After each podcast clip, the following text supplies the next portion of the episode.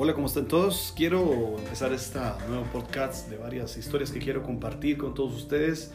Eh, muy, muy lleno de expectativa porque creo que hay muchas historias ocultas. Cada rostro que vemos no conocemos muy bien eh, lo que ha pasado y toda una historia que hay detrás de cada persona, cada joven, cada líder, cada hijo de Dios, cada mujer, cada hombre. Y nos vamos a sorprender de qué cosas han pasado. Quiero empezar con una de mis historias de mi vida propiamente, desde mi juventud. Y esta, este que quiero compartir con ustedes es eh, descubriendo talentos en nuestra vida. Este, más allá de, de, lo que hoy hago, actualmente como pastor de jóvenes aquí en mi iglesia y entre otras cosas que he hecho durante ya varios años en el ministerio, quiero contarles que no siempre fue así. Eh, nací en un hogar cristiano, me criaron en, las cosas del Señor, en la iglesia toda la vida sirviendo al Señor, toda la vida buscando al Señor, pero hubo un momento en mi vida particular donde yo me vi confrontado con una realidad y es que Dios me había llamado. Eh, fue un momento donde pude identificar claramente con 16, 17 años y pude este, ver cómo Dios me había llamado a, a servirle esa parte fue tal vez fácil de identificarla. La otra parte es que aunque a pesar de que sabía que Dios me había llamado, ¿Cómo hago para poder servir? Porque eh, así como, como tenía fe de lo que estaba pasándome, que Dios estaba conmigo, no tenía ni el talento, ni la habilidad, ni eh, la facilidad como otras personas que eran amigos míos y con, siervos de la iglesia para poder predicar, enseñar, atraer a jóvenes, donde convocatoria, en fin, yo no tenía nada de eso. Entonces eh, comencé a hacer lo que más me gustaba. En ese tiempo, con 13, 14 años, comencé a hacer lo que más me gustaba, que fue cantar y más lo que creía que podía tener el talento para hacerlo. Y comencé a cantar en el Ministerio de Alabanza. Pero como Dios tiene sus planes y van más allá de nuestros pensamientos, este, Dios rápidamente a través de su gracia, porque eso es algo tan lindo de, de, de poder hablarlo acerca de la gracia de Dios que es es más allá que un talento, que un don, es algo, una investidura que viene de Dios y por supuesto algo inmerecido. A través de su gracia, Dios me colocó con 13, 14 años en un nivel de liderazgo donde no era líder, porque yo no andaba guiando a la gente, instruyendo a los chicos, enseñando la palabra, pero sí tenía liderazgo en lo que hacía es en la alabanza y la adoración. Entonces había muchos jóvenes que, que yo era eh, de inspiración o motivación para ellos, porque Dios me usaba en el en alabanza. Entonces ahí sí me podía desenvolver, ahí sí podía cantar, ahí sí podía hacer muchas cosas porque amaba hacerlo. Pero no me pusieran, que no me pusieran a predicar y que no me dieran el micrófono para hablar. Mientras que yo cantaba todo estaba bien, pero mientras que yo hablaba, ahí sí es cierto que todo se echaba a perder. Entonces en esa misma eh, eh, Dios comienza a hacer algo en mi vida, en esa misma posición de canto, enseñándome que, ok, no soy bueno hablando, no soy bueno enseñando, pero soy bueno cantando y te voy a dar esta, este nivel o, esta posición en tu vida de cómo puedo usar tu talento que tienes hoy para poder llevarlo a llevarte a ese nivel que quiero y ese propósito que tengo para ti. Cuando cumplo ya más o menos 18 años, después de ya servir al Señor por mucho tiempo, o hacen una reunión y ya yo muy involucrado en los jóvenes, sin embargo no estaba involucrado en el liderazgo propiamente de jóvenes, sino en la alabanza. Y, había un, un, mover de Dios muy lindo en la alabanza y, y por ende esta experiencia tan linda que siempre recuerdo de ver a cientos de jóvenes cantando, aplaudiendo, danzando, gritando, adorando a Dios, levantando sus manos, aceptando a Cristo. Y yo desde arriba con tanta pasión que lo, que lo hacía y que me ha encantado siempre la alabanza de la oración. Y eso era razón suficiente para que muchos jóvenes les encantara también venir a la iglesia a ver ese, ese tiempo de alabanza de oración. Entonces ya Dios había puesto un liderazgo a mí sin que yo lo hubiese buscado y mucho menos que yo eh, quería hacer, eh, participar directamente ya en la formación de los chicos en el camino del Señor. Y cuando recuerdo que hay una convocatoria para todas las personas que quieren ser líderes eh, de jóvenes y ayudar y colaborar, y por accidente me invitan a mí porque yo no sabía para qué era esa reunión. Y cuando me doy cuenta, eh, simplemente dice el pastor, nos dice, bueno, aquí están todos los que vinieron a, a colaborar con el Ministerio Jóvenes y a partir de ahora ustedes son el equipo de liderazgo. Entonces me vengo dando cuenta que ahora soy parte del liderazgo sin yo darme cuenta que, que me habían convocado para eso. Eh, y, quiero hacer un paréntesis. Yo no veía el liderazgo que Dios había puesto en mí. Y cuando mi pastor y mis consiervos y amigos y compañeros de iglesia este, eh, habían visto en mí tal vez eso. Y eso es lo que muchas veces pasa hay otras personas que ven algo en nosotros y debemos permitirle al Señor que Él sea quien nos forme y nos lleve hacia ese propósito. Cuando empiezo a servir al Señor me comienzo a dar cuenta, a eh, ver cómo Dios haya puesto sobre mí un, un, amor, un deseo de cuidar a la gente, cuidar a los jóvenes, de aconsejarlos, de ayudarlos, de guiarlos, de que no los maltrataran, de que no se fueran de la iglesia, de enseñarles a través de su palabra, a través de consejos.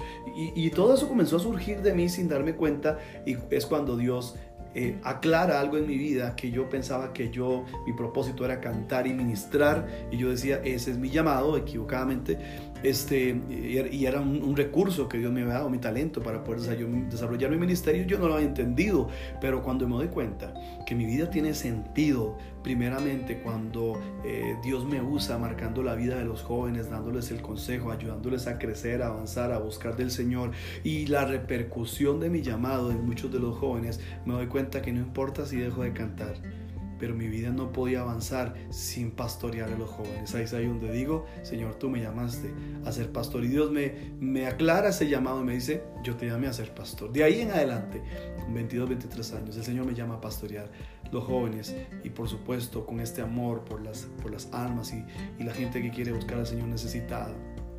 Hasta el día de hoy, indefinidamente serví al Señor en esa área y me he dado cuenta a partir de ahí tantas cosas que Dios ha hecho en mi vida y cómo Dios me ha usado y cómo Dios ha desarrollado en mis talentos que yo no sabía que tenía a través del llamado. Así es que quiero decirte, no tienes, sientes que no tienes el llamado, sientes que no puedes predicar, sientes que no tienes la habilidad, sientes que no eres tan eh, capaz como otras personas, no tienes el talento de hacer amigos y muchas cosas.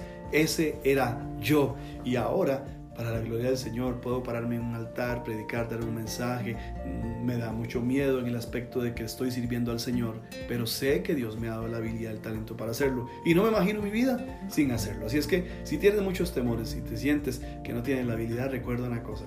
Aquí yo puedo decirte con toda autoridad moral, no importa las cosas que sientas que no eres capaz, Dios se va a encargar como lo hizo conmigo y mucho más de desarrollar en tu vida habilidades, talentos y capacidades extraordinarias solamente con un corazón dispuesto. Así es que, ¿dónde están esos líderes? ¿Dónde están esos jóvenes? ¿Dónde están esas mujeres, esos muchachos que dicen, no sé hacer mucho, pero quiero servir al Señor? Así es que, adelante y creo que hay mucho campo donde tenemos que trabajar.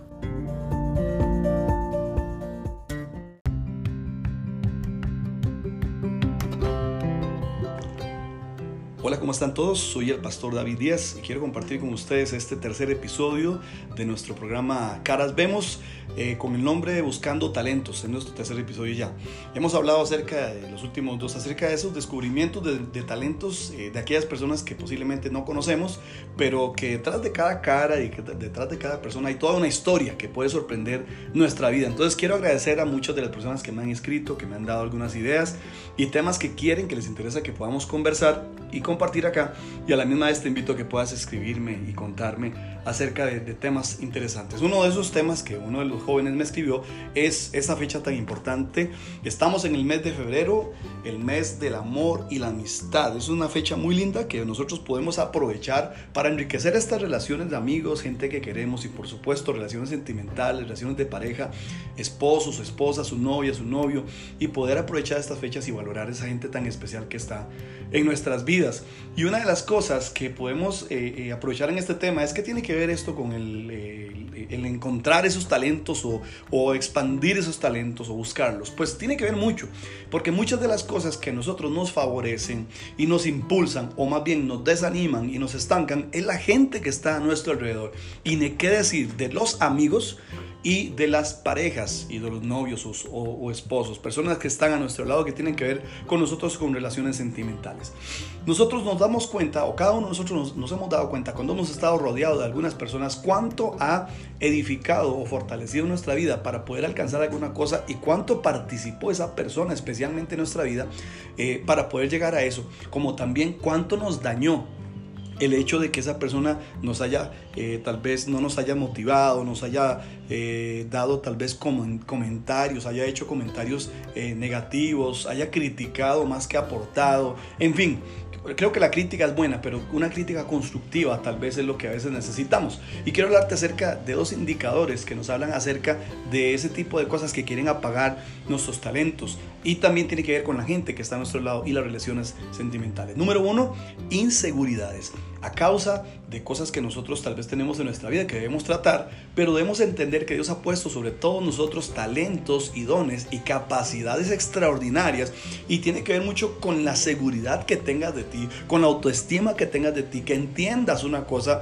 no estás solo y Dios ha puesto algo especial en tu vida y tiene que surgir para poder alcanzar esas cosas que tienen que ver con tu propósito. Y te hablo acerca de si tienes talento para pintar, para cantar, para bailar, si tienes facilidad de palabra, tienes talento para organizar, tienes talento para, para eh, este, hablar con la gente, ¿me entiendes? Ese tipo de cosas son talentos que tienes que llevarlos a un nivel mayor y eso comienza a opacar todas tus inseguridades porque déjame decirte, las capacidades de uno y las capacidades, capacidades de otro nos complementan. El número dos, el segundo indicador que, que viene tal vez a apagar muchas veces nuestros talentos es la gente que está a nuestro lado. Muchos de nosotros nos hemos rodeado de gente que ha sido de tanta bendición para nosotros, pero también gente que nos ha hecho daño. Y si hoy es el día que te das cuenta y abres tus ojos a través tal vez de esto, puede ser algo que, que, puede ayudarte. Eh, esa persona que está a tu lado tal vez hace mucho tiempo no está creyendo en ti, no te dice más bien palabras o, te motiva o te ayuda a crecer. Llámese amigo, llámese novio, llámese esposo. Creo que tienes que comenzar a valorar cuánto está aportando esta persona a tu vida para bien o para mal o cuánto te está perjudicando porque es el día que comiences a tomar decisiones en tu vida, tanto de hablar con la persona con tanta honestidad, decirle cuánto afecta tu, vida en un estancamiento acerca de poder alcanzar tus talentos, o más bien agradecer a esa persona que te ha motivado y que gracias a ella, gracias a él, has podido avanzar. Rodéate de gente que te inspire, rodéate de gente que te motiva, rodéate de gente que aparte de que te dice te ama, te lo demuestra. Rodéate, rodéate de gente que también está contigo en esos momentos que tal vez te cuesta, decisiones que tengas que tomar y aportan a tu vida. Y por eso es importante entender, en busca de esos talentos, esta importante rodearnos de gente valiosa. Hemos escuchado por ahí muchas veces que tenemos que tener cuidado con la gente tóxica. Hay gente tóxica a nuestro alrededor, que tenemos que ser determinantes. ¿Qué dice la Biblia acerca de este tipo de relaciones? ¿Cómo debemos manejarla? ¿Y qué resultados ha tenido? Por ahí hay una historia, hay varias historias, pero quiero comenzar con esta muy rápida. Hay una historia que es David y Jonatán, dos grandes amigos. Gracias a Jonatán, David pudo alcanzar su reinado, aquello que había sido ungido por parte de Dios, para poder tener como propósito en su vida un amigo influyente que lo cuidó, que lo protegió, que estuvo con él, que le ayudó y que le dio a David las estrategias para poder llegar a, a lo que tenía. Y por eso es el hombre de Dios que fue gracias también a un gran amigo, una persona influyente en su vida. Otra persona también que tuvo una persona muy influyente en su vida fue Eliseo, su gran líder Elías, el profeta de Dios le dijo a Eliseo que cuando él se iba, que fue llevado al cielo en un carro de fuego, dice que la doble porción de Elías cayó sobre Eliseo y de ahí también todas las hazañas que hizo el profeta Eliseo gracias a la doble porción de estar alrededor o estar cerca a la par de una persona que aporte a tu vida, una, una, persona que te opaque. Y otra eh, historia que has conocido, escuchado por ahí, la gran historia de Sansón y Dalila. Un hombre de Dios, un hombre con wow, un talento impresionante, el hombre más fuerte sobre la tierra, cuánto Dios lo usó y Dios lo trajo de hecho como juez para poder traer victoria al pueblo de Israel, pero a causa de una persona dañina, una persona que no trajo para él cosas buenas, Sansón perdió su norte y gracias solamente a la misericordia del Señor al final Dios se glorificó en su vida. Pero ten cuidado con la gente que está a tu lado. Determínate a partir de hoy a cortar con amistades y relaciones que te vienen estancando por mucho tiempo. Dios tiene algo muy grande para ti. Es importante que valores tus chats, es importante que valores tus páginas que visitas, es importante que valores tu Facebook y cada una de esas cosas son influencia tanto para otros como para tu vida para poder avanzar y, ser este descubrir esos talentos grandes en tu vida. ¿Cómo romperlo? Debemos romper las inseguridades creyendo en nosotros mismos y en el respaldo del Señor. ¿Cómo quitar esa gente dañina en nuestra vida? Identifiquemos quiénes son, identifiquemos qué es lo que está haciéndome estancar y recordemos que hay cosas en mi vida que están esperando el pitazo de salida y que determina cada uno de nosotros. Una frase que dice lo siguiente, no solo puedes usar toda la inteligencia que tengas, sino toda la inteligencia que puedas tomar prestada. Cada cosa que digo, cada mensaje, cada consejo, tómalo en tu vida como un tesoro, porque al final es Dios hablándonos a cada nosotros, instruyéndonos en un camino positivo para poder entender, tú tienes grandes cosas en tu vida que tienen que salir de ti, número uno. Pero número dos, alguien más tiene que verlo para que pueda también sentirse motivado e impulsado a hacer grandes cosas en el Señor. Yo te invito a que puedas a través de esto también escribirnos, que puedas también dar, tus comentarios, que puedas eh, aportar ahí tus ideas y creo que hacer de mucha bendición para todos. Yo soy el Pastor David y quiero que pueda hacer de mucha bendición este mensaje que comparto con ustedes.